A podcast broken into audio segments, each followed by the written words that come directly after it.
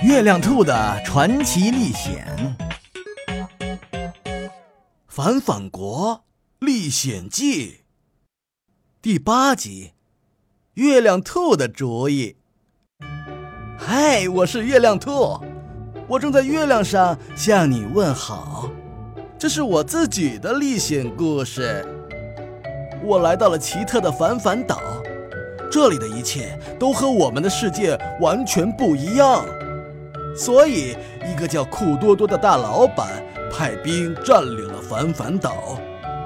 他还四处打广告，把反反岛的消息告诉了世界上的每一个人。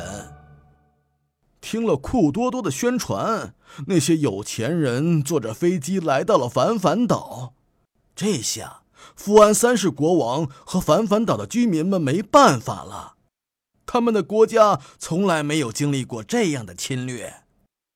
不过，我月亮兔想到了一个主意。陛下，咱们需要立刻召开全体国民大会。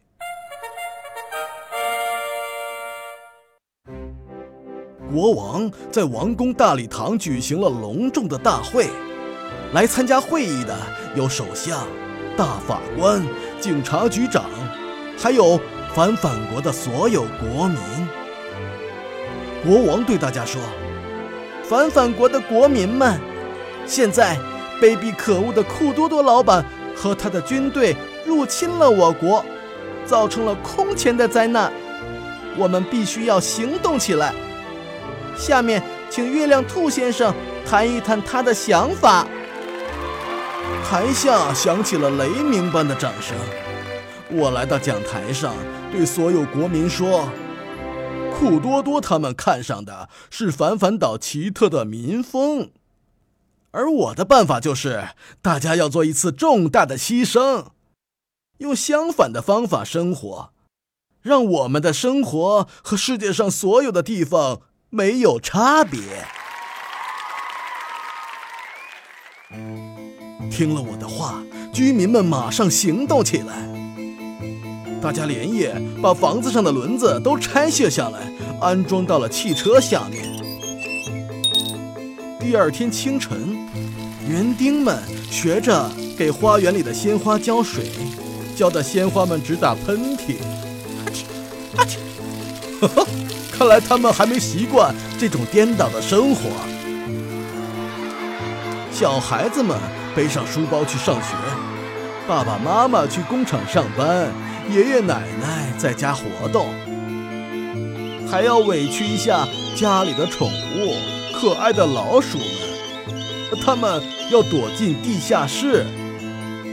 大家把猫咪、小狗迎到家里当宠物养。小狗们虽然不愿意被绳索锁着，但是反抗了一阵之后，也老老实实的守起家门来了。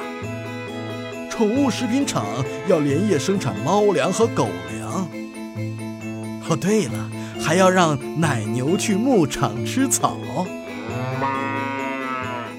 接下来，最令人感动的事情发生了。国王福安三世向全体国民宣布：经过慎重考虑，我决定今天退位，把国王宝座交给勇敢的。浩浩爷爷，浩浩的爷爷无比激动，他带着浩浩的奶奶，呃也就是新任的王后，住进了王宫。尽管他们什么也不敢碰，只按照孙子浩浩的嘱咐，乖乖地坐在宝座上。国王福安三世呢？他离开了宝座，像所有孩子一样，坐在了小学一年级的教室里。啊，我再也不用操心国家大事了，可以无忧无虑的上学，真是一件开心的事儿。那么，我的这个办法会不会让侵略者离开呢？下一集，我接着讲给你听。